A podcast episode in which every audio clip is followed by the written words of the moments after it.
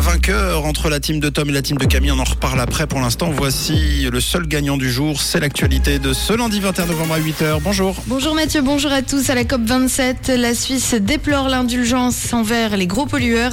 Ignacio Cassis a filé au sommet de la francophonie en Tunisie et le soleil lui aussi a filé. Hein.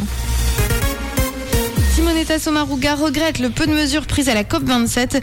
La conférence sur le climat de Sharm s'est terminée hier après des négociations longues et difficiles sur l'aide aux pays pauvres affectés par le changement climatique. La COP27 n'est pas un succès.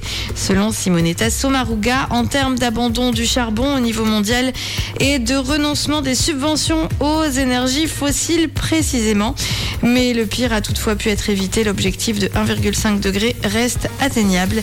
Les États se sont mis d'accord sur un programme de travail jusqu'à 2026. Ignacio Cassis au sommet de la francophonie en Tunisie. Le président de la Confédération est en Tunisie pour un sommet axé sur l'économie. La Suisse en est d'ailleurs la vice-présidente. Au total, 89 délégations ou dirigeants ont fait le voyage, dont le français Emmanuel Macron et le canadien Justin Trudeau. Alain Berset a bénéficié d'un dispositif de protection inédit durant la pandémie, le tout jusque dans sa résidence secondaire des Alpes vaudoises. Le site est bardé de caméras de surveillance et jusqu'au printemps dernier au moins, les séjours en montagne du conseiller fédéral ont été entourés d'un dispositif de sécurité très important.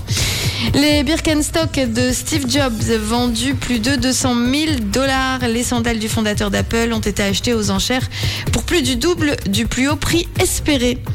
C'est l'email qui a tout changé dans la vie de Ben Affleck et de Gillo alors que l'acteur venait de sortir d'une relation d'un an avec l'actrice de 34 ans Anna De Armas. Il a envoyé un mail à Gillo dans lequel il lui a fait savoir qu'au cours d'une interview, il n'avait pas tari d'éloge à son égard, ce qui a donc suffi à entraîner une conversation qui a mené à des visites régulières chez l'un et chez l'autre et au bout du compte à des fiançailles et à un mariage quasiment 20 ans après leur première fiançaille rompue.